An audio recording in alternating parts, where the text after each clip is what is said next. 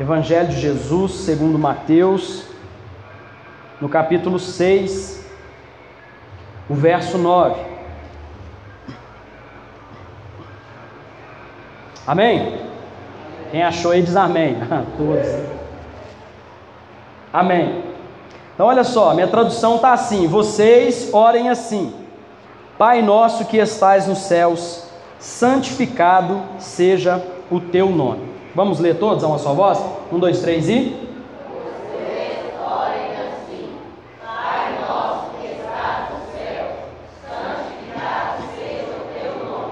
Feche seus olhos, vamos orar. Peça a Deus para falar com você nessa noite. Pai, nós oramos porque nós precisamos falar contigo. E Deus, no nome de Jesus, eu oro para que o Senhor me use como instrumento do Senhor nessa noite.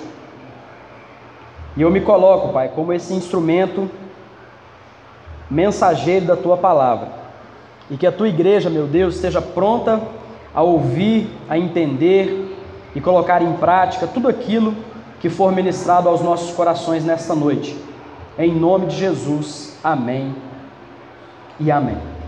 Irmãos, é, quando o Nilo trouxe essa ideia para a gente fazer essa série de mensagens, e já tem um tempo, e a gente então começou a estudar, começou a ver algumas coisas para a gente poder trazer para vocês, e não é nada de novo, talvez não seja nada que vocês nunca ouviram, mas eu tenho certeza que é algo do coração de Deus para o meu e para o seu coração.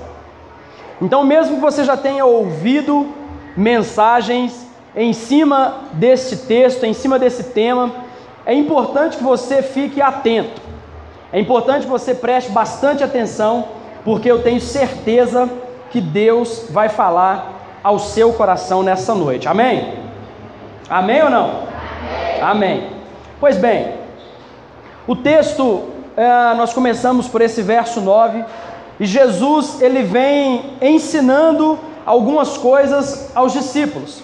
Jesus vem dando algumas orientações aos discípulos sobre o relacionamento deles com Deus, ou o relacionamento do ser humano para com Deus.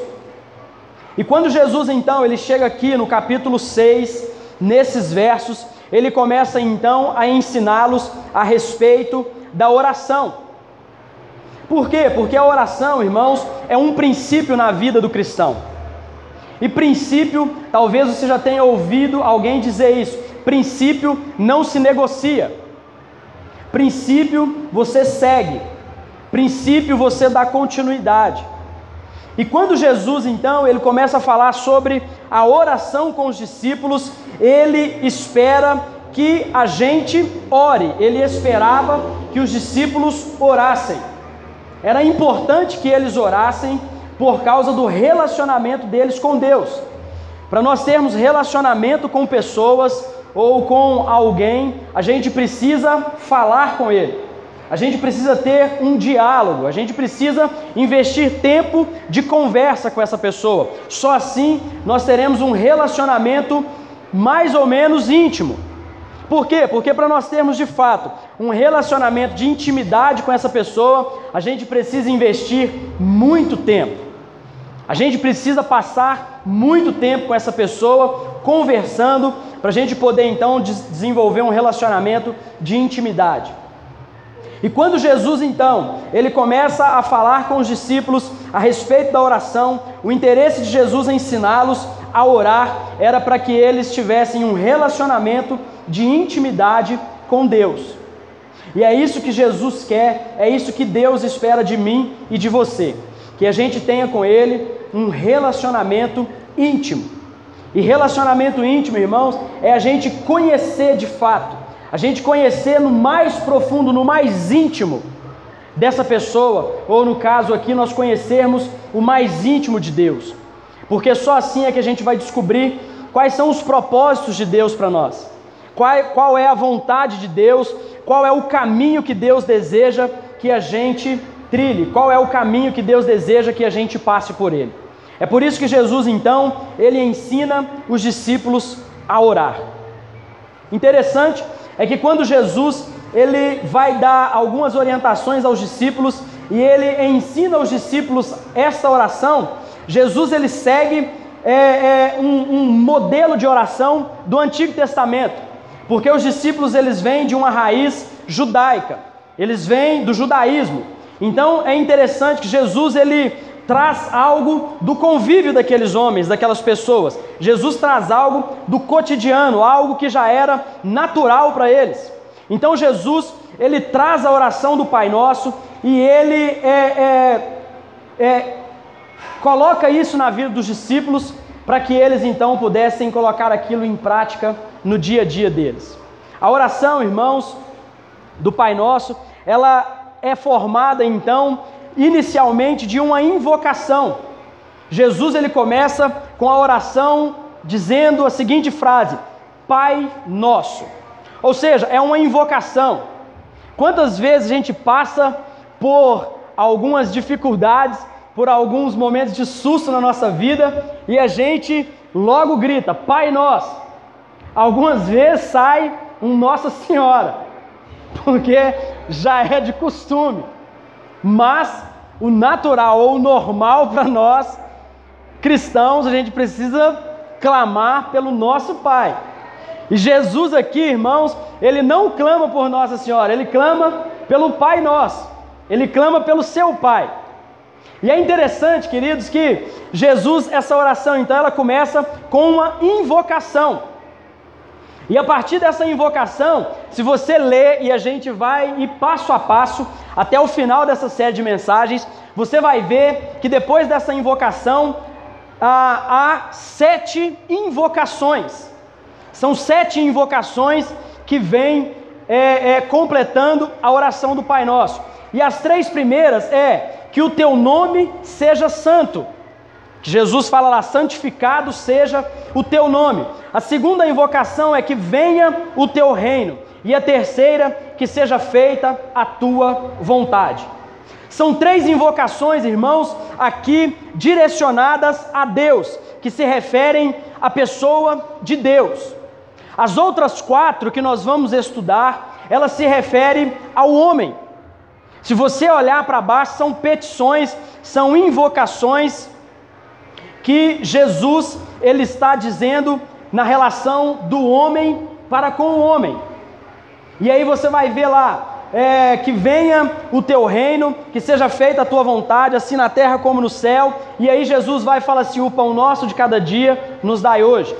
Perdoe as nossas dívidas, assim como nós perdoamos os nossos devedores. Não nos deixes cair em tentação e livra-nos do mal.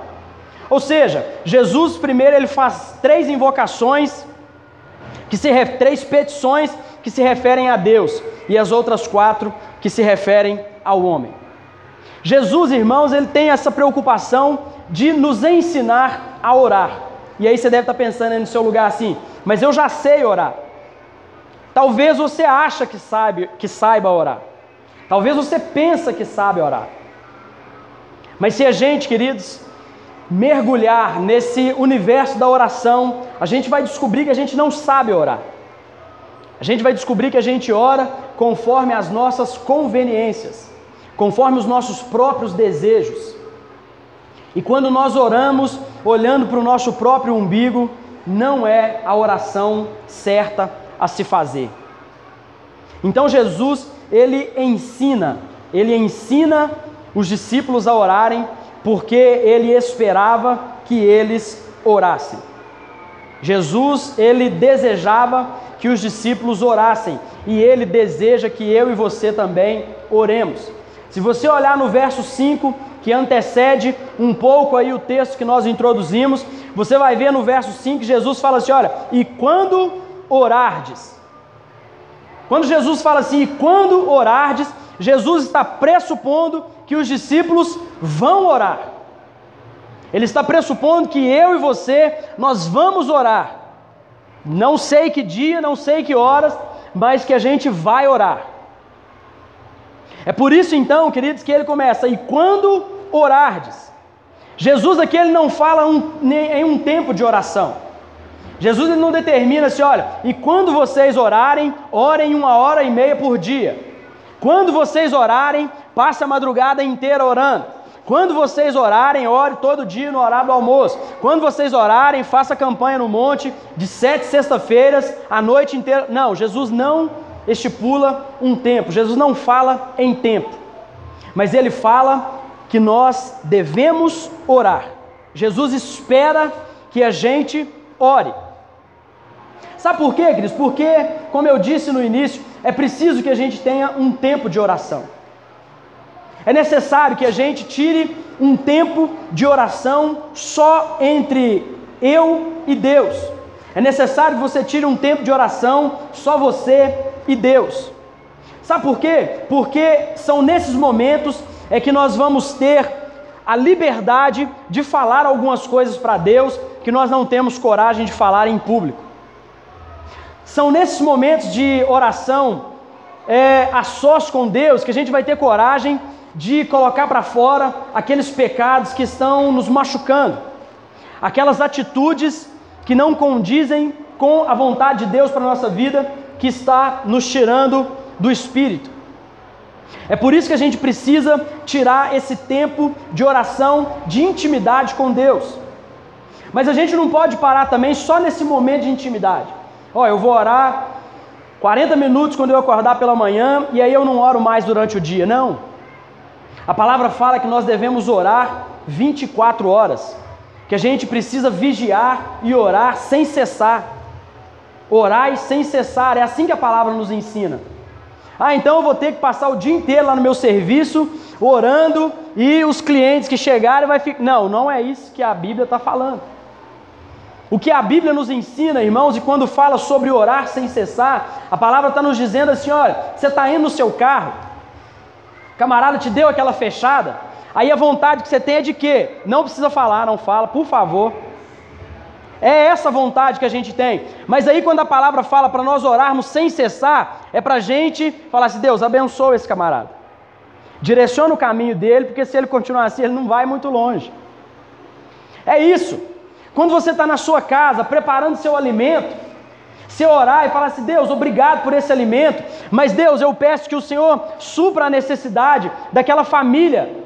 Deus me usa como instrumento para suprir a necessidade alimentar daquela família que passa por necessidade. Quando você é, é, tiver lá no seu serviço e as vendas estiverem ruins, os negócios estiverem ruins lá, você orar no seu coração e falar assim: Deus, abençoa essa empresa. Abençoa o meu patrão, que ele seja um bom, um, um bom, é, é, é, me fugiu a palavra, gestor. Que ele administre bem essa empresa para que ela não quebre e eu não perca o meu emprego. É assim, irmãos, durante o dia a gente vai orando. Quando vier no seu pensamento aquela pessoa que te pediu oração, você não lembra o nome dela, Deus abençoa aquela vida em nome de Jesus. Deus, faça na vida daquela pessoa, daquele irmão, daquela irmã, o que precisa ser feito. E assim, queridos, a gente vai orando durante o nosso dia. Durante todo o dia, 24 horas por dia, a gente vai orando. É assim que a gente vai desenvolver uma intimidade com Deus. Eu já tive algumas experiências quando eu trabalhava de motoboy, de orar em cima da moto e acontecer algumas coisas assim que às vezes as pessoas olhavam e falavam assim: esse cara ele está com algum problema sério. Sabe, porque o Espírito, irmãos, ele ministra no nosso coração. Ele fala algumas coisas conosco que ele só fala quando nós estamos falando com ele. É por isso que a gente precisa orar, é por isso que a gente precisa dedicar tempo na oração.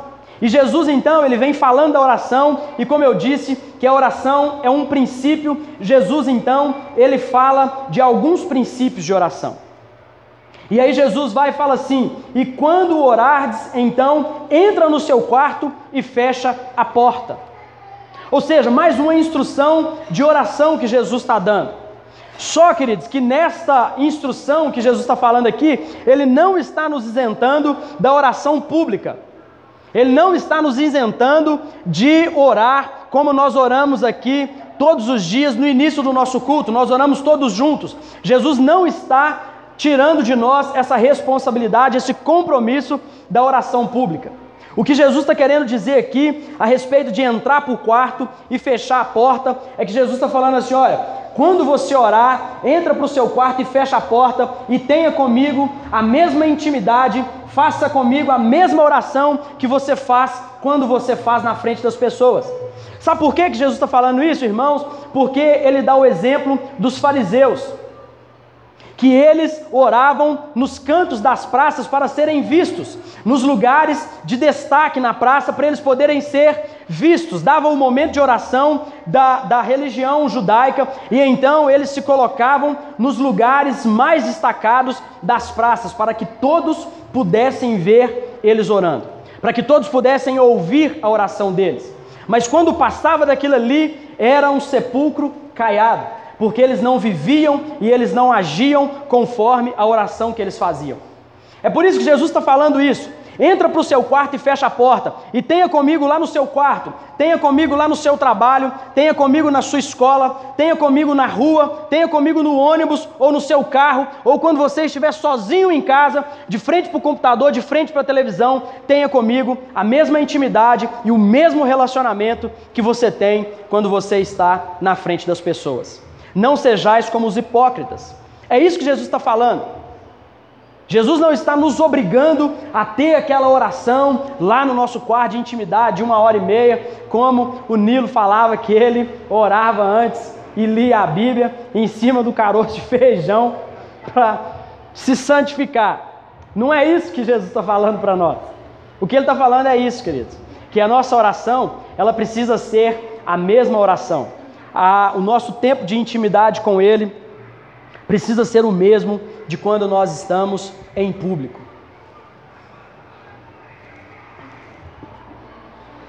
E Jesus então, ele continua falando e aí ele entra no verso que nós lemos. Depois de Jesus dar algumas instruções aos discípulos, depois dos discípulos entenderem a importância de se orar, depois dos discípulos entenderem como eles deviam orar, e depois de nós também entendermos, amém? Todo mundo entendeu? Sim ou não? Eu estou sendo claro? Amém. amém? Glória a Deus.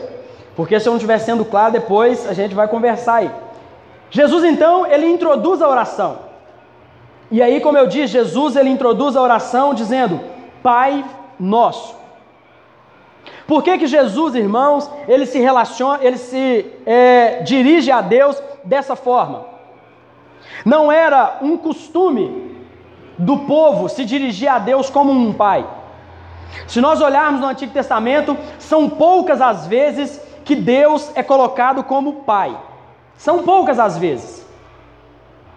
É por isso que Jesus então ele traz essa nova forma de orar essa nova forma de se relacionar com Deus. Por quê? Porque Jesus, o que ele quer aqui é que os discípulos tenham intimidade com Deus. E quando Jesus então, ele introduz a oração dele dizendo: Pai nosso. Imagine, irmãos, um povo que não tem o costume, não tem a tradição de se dirigir a Deus como um pai. Porque se você olhar para a pessoa de Deus no Antigo Testamento, as pessoas vão ver Deus como um Deus vingativo, como um Deus que manda matar, como um Deus que não se relaciona com o povo. Deus ele se relaciona no Antigo Testamento falando através dos profetas. Ele falava com um homem e esse um homem transmitia o seu recado. Então era um relacionamento distante. Não tinha intimidade do povo com Deus. É por isso que Jesus, então, ele começa dizendo Pai. E se você olhar, queridos, essa, essa palavra Pai, Jesus está dizendo Abba, era uma, uma expressão grega tirada do aramaico, ou seja, era uma expressão que expressava a mais íntima comunhão com Deus. O mais íntimo relacionamento com Deus era algo que Jesus estava falando do fundo do seu coração era de uma intimidade extrema, porque eles precisavam entender a necessidade dessa intimidade com o Pai, essa necessidade da intimidade com Deus. Então Jesus, ele se dirige Pai nosso. E é isso, irmãos, que nós precisamos entender nessa expressão, nessa frase que Jesus é, coloca para nós. Pai Nosso? Qual que é a, a relação de intimidade? Se você, talvez você cresceu sem o seu pai, e aí você nunca teve a oportunidade de se dirigir ao seu pai, de chamá-lo como pai. Hoje o Nilo falou aqui, não foi pensado é, a gente iniciar essa série de mensagens justo hoje no Dia dos Pais, mas acabou ficando tudo legal. Mas sabe, irmãos, nós que somos pais, quando o nosso filho ele vem correndo na nossa direção, nos chamando de pai, nos chamando de papai, nos chamando de papis, como o Azaf cisma de vez em quando, a gente sente, queridos, um relacionamento muito próximo. A gente sente um relacionamento de uma liberdade muito grande, deles poderem vir até nós e colocar para nós as dificuldades, colocar para nós as aflições, colocar para nós os desejos, colocar para nós os anseios do coração deles, para que, porque eles vêm na esperança de que a gente possa ajudá-los, na esperança de que a gente possa realizar os desejos do coração deles. E quando, queridos, Jesus, ele então se dirige a Deus como um pai, ele está dizendo para os discípulos assim: olha, esse Deus que vocês conhecem não é um Deus vingativo. Esse Deus que vocês conhecem não é um Deus que está a fim de castigá-los. Esse Deus que vocês conhecem não é um Deus que está esperando que vocês escorreguem para que ele possa jogar mais água na ladeira para que vocês desçam mais rápido. Não é esse Deus. O relacionamento desse Deus para com vocês, o relacionamento desse Deus para comigo e para com você nessa noite, é um relacionamento diferente do que eles estavam acostumados e talvez diferente do que você está acostumado a ouvir por aí. Ontem mesmo, ah, quando a gente vinha lá da, da, do centro de recuperação, o Nexil estava no carro com a gente e aí ele falou de uma, de uma pessoa que ele conhecia, que ele conhece, que ele estava conversando ah, certo dia com essa pessoa e essa pessoa falou com ele assim: Eu já matei muita gente no joelho. Aí eu, eu brinquei com ele, eu falei assim: ela é lutadora, ela deve lutar alguma arte marcial. Sabe por quê, queridos? Porque as pessoas às vezes elas fazem uma ideia errada de Deus. E se a gente tem essa ideia errada de Deus, a gente vai viver sempre andando na corda bamba. A gente vai andar sempre com medo de errar. A gente vai andar sempre com medo de pecar. A gente vai andar sempre com medo do pecado. E o medo, irmãos, ele ontem foi falado lá no centro de recuperação na mensagem, o medo, ele atrai coisas ruins para nós. Se você está com medo de algo, você pode ter certeza que mais cedo ou mais tarde esse negócio vai te acontecer. Sabe por quê? Porque o medo ele nos paralisa. O medo ele te impede de ter alguma ação, alguma atitude para te livrar daquilo. É por isso que o medo atrai coisas ruins. E se nós, irmãos, na nossa intimidade, ou melhor, isso não é intimidade, na no nosso relacionamento com Deus, a gente se relaciona com Ele, como um Deus vingativo, é difícil de se relacionar. Sabe por quê, queridos? Imagina Deus, o Todo-Poderoso, o soberano que pode todas as coisas, sentado lá no trono de glória dele, e eu e você aqui na terra, miseráveis pecadores, que peca todo dia, que erra todo dia. Imagina só, irmãos, se Deus resolvesse se vingar de nós. Imagina só, se Deus falar assim: eu vou lançar só um castiguinho pequenininho em cima do Marquinhos para ele aprender. Acabou. Dizimou a vida do Marquinhos, acabou, não existe mais o Marquinhos. Se Deus, irmãos, ele resolvesse despejar sobre nós a ira dele, acabou a humanidade. Acabou, não existe mais a humanidade. É por isso, irmãos, que Jesus aqui, ele está com essa expressão que ele usa, aba, ele está dizendo para os discípulos assim: olha, pode se achegar a ele, pode se achegar, sabe por quê? Porque mesmo nós, sendo pecadores, mesmo nós errando todos os dias, mesmo a gente dando tanto vacilo, mesmo a gente andando tanto por caminhos errados, Ele cuida de nós. Mesmo você pedindo perdão agora e chegando ali na frente, fazendo a mesma coisa, errando de novo, Ele cuida de você, Ele te perdoa de novo, Ele continua te amando, Ele continua do seu lado. Ele continua caminhando com você. Ah, pastor, mas tem um lugar que eu vou, tem algumas coisas que eu faço que eu tenho certeza que Deus não vai comigo. Ele vai. Você pode não convidá-lo para ir, mas ele vai, ele está lá com você. Ah, mas tem algumas coisas que eu faço na minha vida que Deus ele não pode estar comigo. Ele está. Tem algumas coisas que acontecem na minha vida que eu não consigo ver esse Deus cuidando de mim, mas Ele está cuidando, porque se Ele não cuidasse, seria muito pior. Sabe, queridos, eu já falei aqui outras vezes, o Nilo também já falou. A ira de Deus, irmãos, sobre a vida do ser humano é como um carro sem condutor e sem freio ladeira abaixo. Se você pegar um carro aqui nessa descida, soltar o freio de mão dele, e deixar ele descer sozinho, precisa que você faça algo para que ele se arrebente lá embaixo? Não. Sabe, queridos, e a ira de Deus, se ele liberasse a ira dele sobre a nossa vida, era mais ou menos isso. Ainda assim não seria castigo de Deus, era ele nos entregando a nossa própria sorte. Era ele falando, seria ele falando para mim, para vocês, assim, olha, você quer continuar vivendo do jeito que você quer? Então vai que você vai ver o que, que vai estar tá lá na frente esperando. Não precisa dele fazer nada, sabe por quê, queridos? Porque eu e você não somos capazes de conduzir a nossa própria vida. Eu e você não somos capazes de conduzir a nossa própria vida. Você pode achar que você é inteligente, que você é capaz demais, mas você não é. E quem sabe, irmãos, você veio aqui, o seu relacionamento com Deus ainda é um relacionamento distante. Talvez você ainda se relaciona com um Deus que castiga.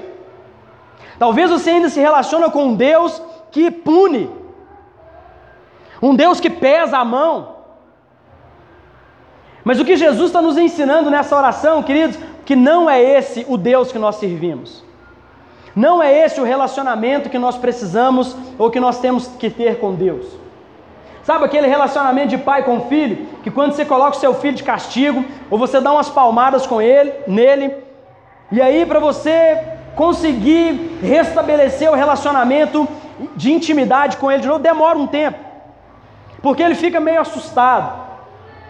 Quando você chama, ele já aí já vem de novo, já vem castigo. Menino bagunceiro na escola. Quando vê o pai entrando pelo portão, trabalho na escola aqui em cima, é desse jeito, irmãos. Quando o menino vai embora no dia anterior e a diretora fala assim: ó, esse só entra com o pai amanhã. Já era. Ele entra e já fica no final do corredor assim, ó, olhando lá no portão, esperando o pai chegar, porque o bicho vai pegar. E tem uns então que chegam lá um pouco meio nervosos, e eles dão uns coros nos meninos lá dentro da escola mesmo. Mas não é esse, queridos, o relacionamento que Jesus está dizendo. O relacionamento que Jesus está dizendo que nós precisamos ou que nós devemos ter com Deus é da gente chegar, se assentar e falar com Ele: Pai, senta aqui do meu lado. Meu pai, senta aqui, senta do meu lado aqui, que a gente precisa bater um papo. Sabe, queridos, não é aquele Deus distante que, sabe, aquela coisa surreal, não. Ele está aqui, pertinho, ele está acessível a cada um de nós. Mas as coisas às vezes não se encaixam na nossa vida, por quê? Porque nós insistimos em manter distância desse Deus. Porque a gente, às vezes, a gente ainda pensa que esse Deus, quando ele se manifestar, ele vai se manifestar para nos punir. E se nós olharmos, irmãos, a maior de todas as manifestações de Deus na história da humanidade foi para salvar a humanidade. A maior manifestação de Deus na história da humanidade foi quando Deus ele olha do céu, ele olha para a terra e fala assim: é, não tem ninguém que presta lá. Não tem ninguém que vale nada naquela terra. Mas aí ele chama Jesus e fala assim: vem cá, filho, vem cá. Tá vendo aquele povo lá na terra? Tô. Eu preciso me manifestar a eles. Eu preciso me relacionar com eles. Vai lá e morre por eles. Se entrega na cruz por eles. Irmãos, era a oportunidade que Deus tinha de acabar com a humanidade, acabar com essa bagunça, com esse caos que está instaurado. Era a oportunidade que ele tinha, mas quando ele teve oportunidade de acabar com a humanidade, ele resolveu nos amar. Ele resolveu, querer sair do trono de glória dele e se manifestar como homem aqui nessa terra para andar comigo e com você. Ele resolveu, irmãos, entregar o filho dele para ser pregado na cruz, para morrer por mim e por você, para trazer salvação a nós. A gente precisa entender esse negócio. Sabe, tem gente que às vezes chega para mim e fala algumas coisas, fala, ah, mas é, você não tem jeito de pastor, você não tem jeito de crente. Eu falo assim, ah, é porque eu entendi o amor de Deus na minha vida, velho. Eu entendi que não tem que parecer. Eu entendi que não tem nada que eu faça para merecer o amor dele. Ele simplesmente me amou. Ele simplesmente ele resolveu me resgatar do pecado. Ele resolveu me tirar das trevas e me trazer para a luz. E é, é isso que eu faço, é isso que eu preciso fazer. Ter esse relacionamento com ele, de falar assim, pai, senta aqui do meu lado, porque o negócio está feio, tem uns negócios acontecendo e eu não dou conta sozinho. Sabe, queridos, e aí começar a abrir o coração para ele. Não é falar para ele assim, pai, me perdoa por todos os meus pecados. Não, não é isso. Porque todos nós aqui já tivemos pais. E quando você estava precisando de alguma coisa, você chegava para o seu pai e falava: Seu pai, estou precisando de um negócio aí. É assim que você falava com ele? O tênis estava furado, já estava andando quase que descalço. Você chegava para o seu pai e falava assim: Pai, estou precisando de um negócio aí. Ou você chegava para ele todo assim, sabe, meigo, aquela coisa assim. Eu nunca, nunca tive uma intimidade, um relacionamento muito íntimo com meu pai assim. Mas a gente chegava, com a minha mãe no caso, né, que era, chegava todo meio, assim, todo humilde, falou, tênis está estragado, tal, já está furando, já estou andando, chutando as pedras na rua com o dedão, estou precisando de um tênis, estou precisando de uma camisa. Deus, irmãos, Ele deseja que a gente se relacione com Ele dessa mesma forma. Não tem nada que ajoelhar nos caroços de milho, não tem nada que é, que nos obriga a subir escadarias de joelho, não tem nada que nos obrigue a ir para o monte orar, não tem nada contra também. Mas sabe, queridos, o que Deus espera é que a gente pare e fale assim: meu pai, se assenta aqui do meu lado, eu preciso conversar com o senhor. Desenvolver, queridos, esse relacionamento, sabe? E aí você vai começar a ver que Deus ele está disposto a se relacionar com você. Você vai ver que Deus é totalmente acessível. Quando Jesus continua a oração e depois de mostrar para os discípulos que eles precisavam e eles podiam ter esse relacionamento de intimidade com o Pai, Jesus então, ele fala a segunda frase: santificado seja o teu nome. Jesus, irmãos, ele está dando uma aula de oração para os discípulos. E aí você deve estar pensando assim, mas o nome de Deus, ele já é santificado. Deus já é santo. Então por que, que nós devemos orar? Santificado seja o seu nome. Se a gente olhar, queridos, olha só, lá no livro no Evangelho de João, capítulo 12, o verso 28, vai nos mostrar que o nome de Deus, ele é santificado, ele é santo no céu. E aí o texto fala assim: olha, Jesus falando com, com Deus, Pai, glorifica o teu nome. E aí o texto continua: então veio uma voz dos céus dizendo: Eu já o glorifiquei e o glorificarei novamente. O nome de Deus, irmãos, ele é santo, ele é santificado no céu. Lá os anjos cantam, você vai ver lá ah, ah, no livro profeta Jeremias, é, Isaías, dizendo: Santo, Santo, Santo é o Senhor dos exércitos, toda a terra está cheia da tua glória. Os anjos cantam santo, os anjos declaram santidade ao nome de Deus. Mas nós, irmãos, precisamos também fazer algo, fazer com que o nome de Deus ele seja santificado aqui na terra. O desejo de Deus é que o nome dele seja santificado também entre as pessoas. Se você olhar no livro do profeta Ezequiel, capítulo 36, verso 23, o final do verso vai dizer assim: As nações saberão que eu sou o Senhor. Ou seja, é Deus dizendo que Ele deseja que o nome dele seja santificado também na terra. E como que o nome de Deus, irmãos, é santificado também na terra? A gente fazendo sacrifícios, a gente buscando fórmulas grandiosas, métodos magníficos, para que o nome de Deus seja santificado. Não. Não é isso. Passar dias e dias em vigília de oração, passar 40 dias de jejum. Não, não é nada disso.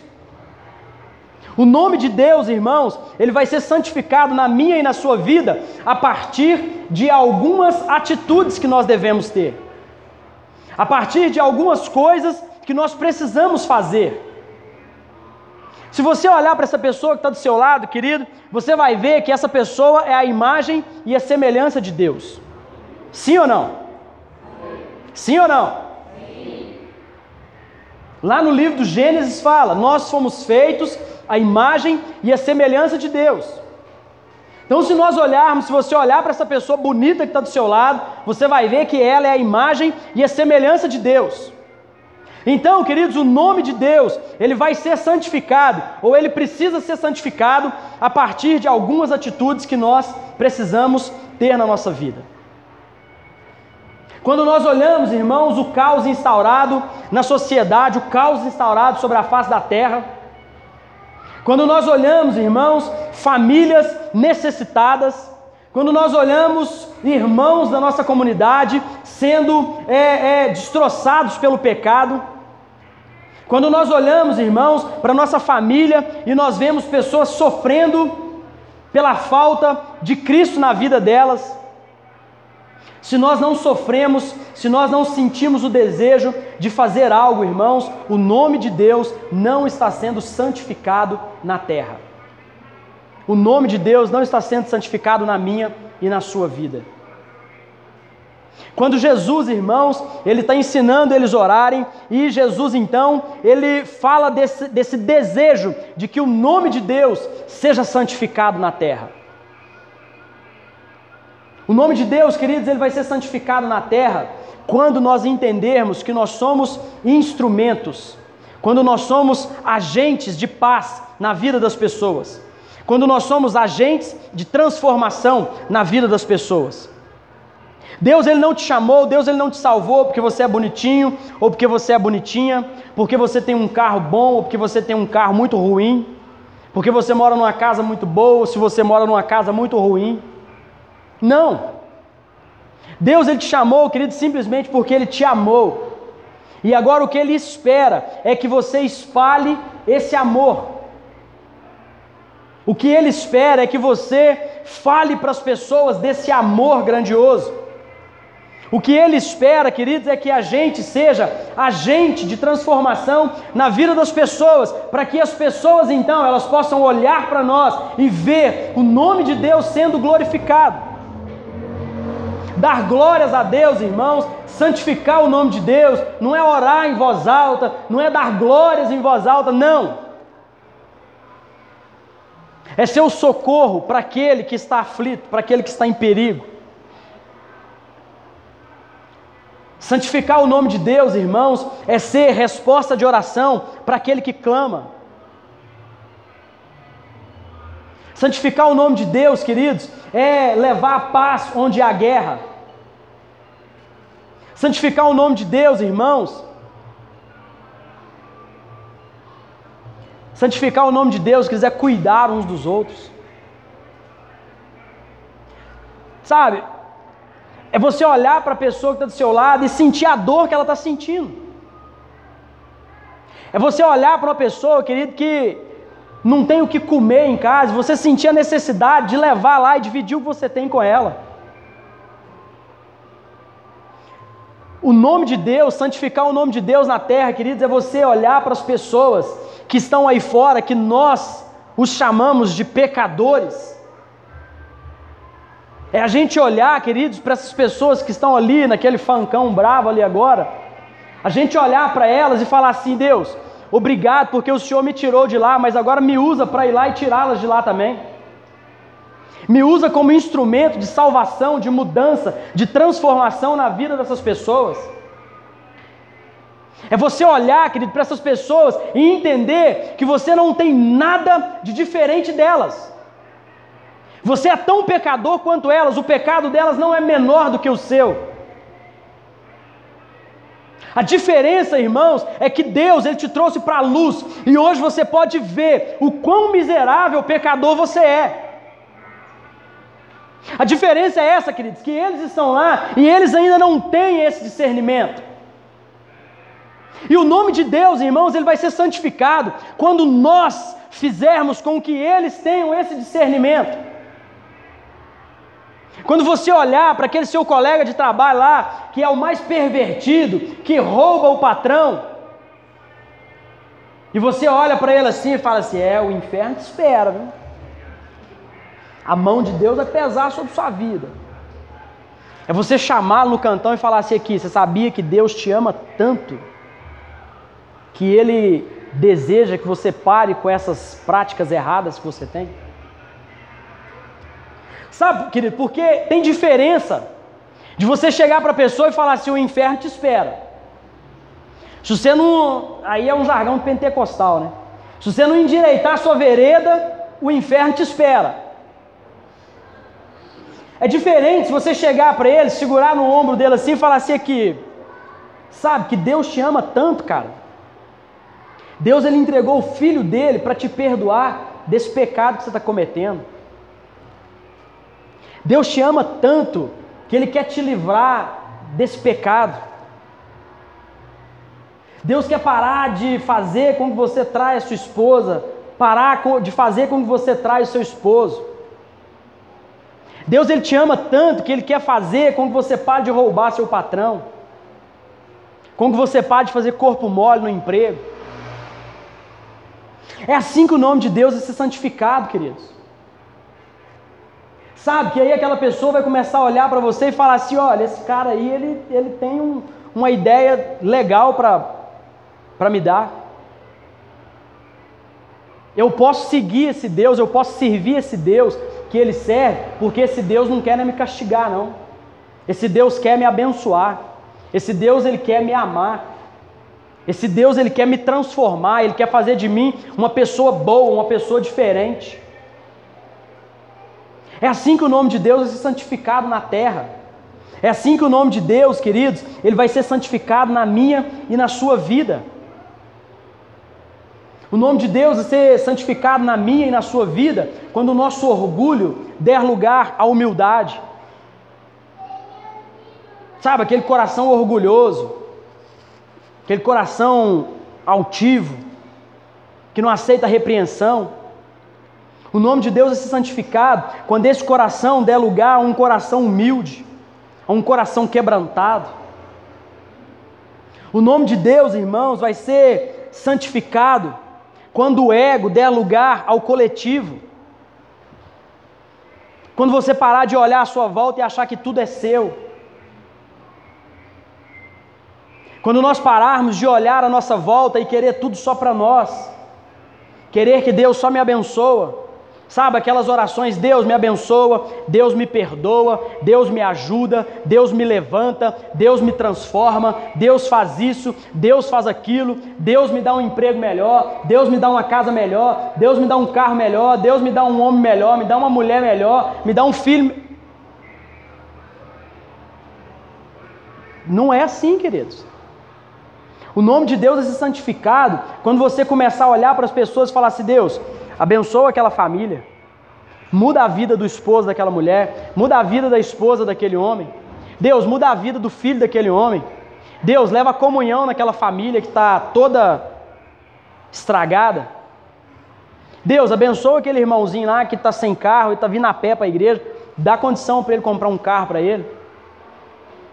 Deus, abençoa aquele irmãozinho lá que a casa dele está meio precária lá. Abençoa que ele possa conseguir consertar a casa dele.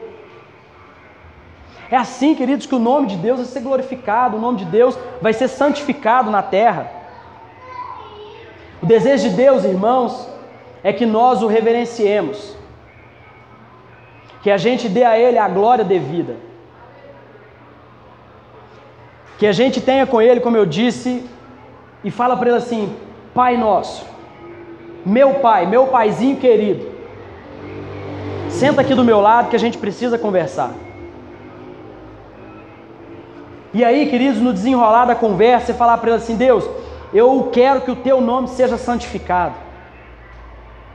Eu quero que o teu nome seja santificado na minha vida. Eu quero que o seu nome seja santificado na terra. Mas eu me coloco como instrumento de santificação do seu nome. E aí que é o difícil, irmãos. Nós nos colocarmos como instrumento de santificação do nome de Deus. Nós sermos canal de misericórdia na vida das pessoas nós levarmos a paz onde há guerra, nós levarmos o perdão onde há ódio. É assim que o nome de Deus é santificado.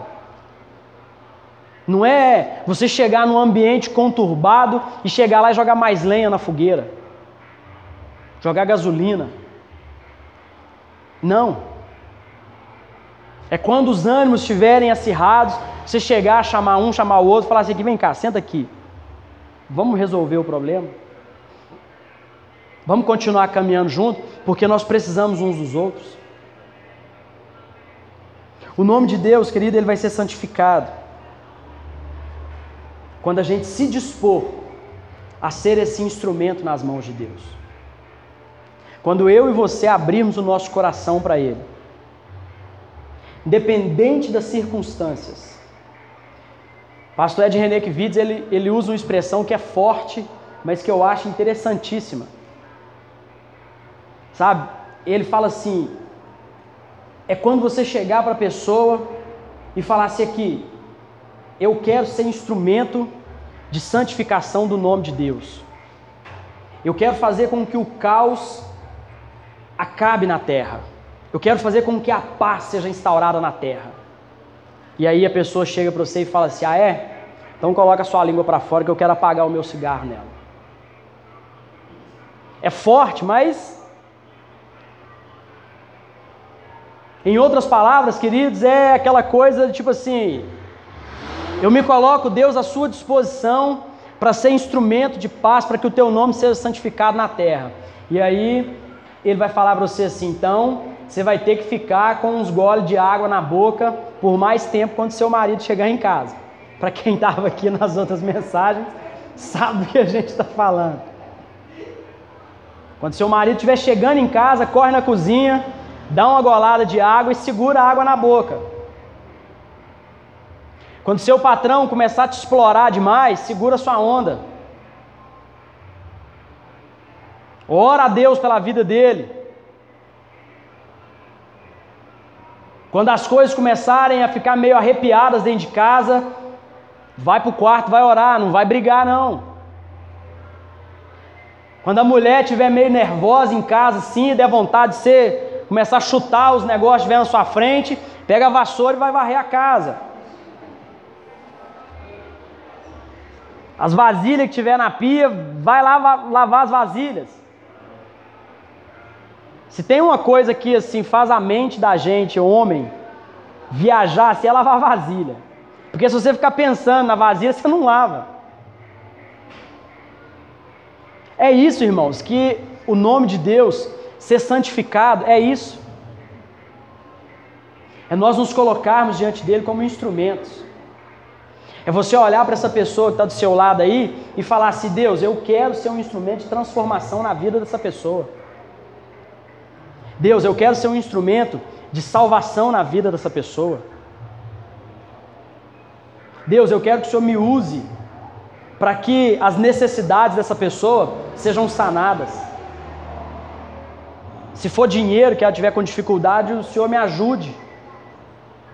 Se for comida que ela tiver com dificuldade, eu quero que o Senhor me ajude, que eu vou dividir o que eu tenho com ela. É isso, queridos, são coisas simples. Mas que só vai ser possível se a gente se colocar de verdade como instrumentos dele. Como instrumentos a serem usados por Deus. Eu oro de verdade, irmãos, para que a minha e a sua vida seja esse instrumento de santificação do nome de Deus. Se você olhar lá na sua casa, eu tenho certeza que você tem pelo menos uns dois vizinhos que precisam de você.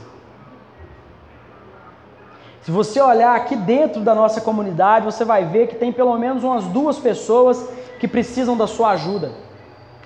Ah, mas eu também estou com uma dificuldade tremenda. Mas talvez a sua dificuldade não é a dificuldade dele. E aí vocês podem se ajudar.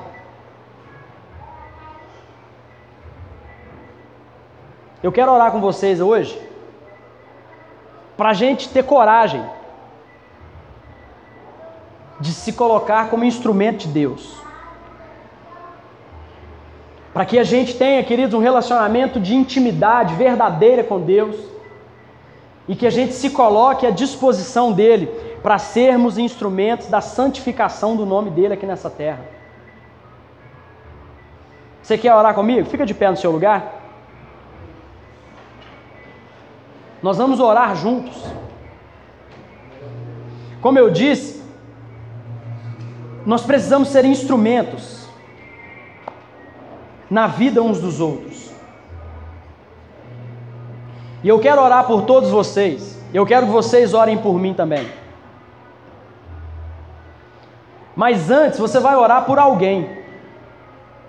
Pode ser uma pessoa que esteja aqui ou pode ser uma pessoa que não esteja aqui. E você vai pedir a Deus para que te use, mas só se você quiser, claro. Só se você quiser ser usado como instrumento de Deus. E você também que talvez não tenha desenvolvido essa intimidade com o Pai. Você que talvez entrou aqui hoje ainda pensando que você serve um Deus punitivo, um Deus que só castiga, um Deus que só amaldiçoa. Você vai orar hoje pedindo a Deus para você ter um relacionamento de intimidade com um pai que ama, com um pai que abençoa, com um pai que transforma, com um pai que te carrega no colo, um pai que cuida de você. Enquanto os meninos cantam essa canção, você vai orar aí no seu lugar. Como eu disse, você já tem esse relacionamento de intimidade com Deus, você vai orar para que você seja instrumento de santificação do nome de Deus. E aí você vai orar por alguma pessoa específica. Em nome de Jesus. Pode fechar os seus olhos, comece a orar.